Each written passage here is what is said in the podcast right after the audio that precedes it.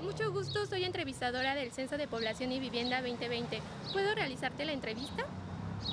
Con este saludo inicia la entrevista del personal del INEGI en la aplicación del Censo 2020 que se mantendrá vigente hasta el próximo 27 de marzo. Se trata de mujeres y hombres que recorren todo México para conocer la estadística general del país. Eso mismo ocurre en Tehuacán, donde mujeres en su mayoría caminan por las calles de la zona conurbada y periferia en busca de los datos.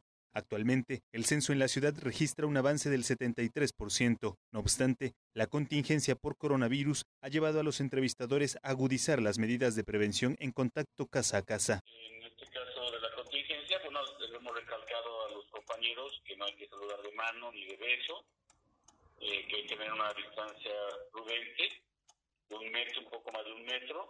Uh -huh. Si captar la información desde la ventana, no cruzar el umbral de las puertas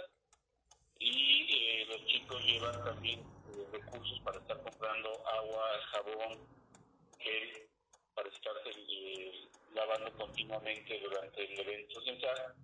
Y eso eh, todo está pegado a las recomendaciones de la Secretaría de Salud. La presencia del COVID-2019 en todo el mundo es algo que no ha frenado el censo, aunque sí se han tomado medidas rigurosas al tratarse de una actividad que requiere del contacto persona a persona.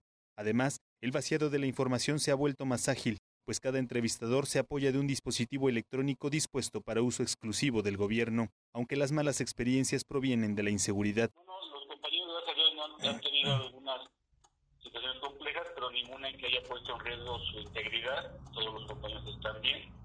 Es obvio que tener tantas, tantas personas en campo, pues eh, maximiza las posibilidades de algún tipo de situación difícil, pero hasta el momento han salido este, sin ningún problema los compañeros y han sido mínimas en la zona de Tehuacán las consiguientes que nos han presentado. Un entrevistador del INEGI percibe un salario mensual de 12 mil pesos menos impuestos, además de 150 pesos diarios por concepto de viáticos. Mario Gómez Oberón, coordinador estatal del INEGI en Puebla, estima que la pandemia no afectará el desarrollo del censo, por lo que no habría posibilidades para suspender la actividad y con ello alargar los contratos del personal. Posterior al 27 de marzo, fecha en que concluye la etapa de enumeración, se activará la fase de verificación, misma que se prolongará hasta los primeros días de mayo, únicamente para concretar la información recibida. Verificadores van a pasar, sí. pero yo solamente sería para checar lo de su etiqueta. ¿Me permite pegar la etiqueta?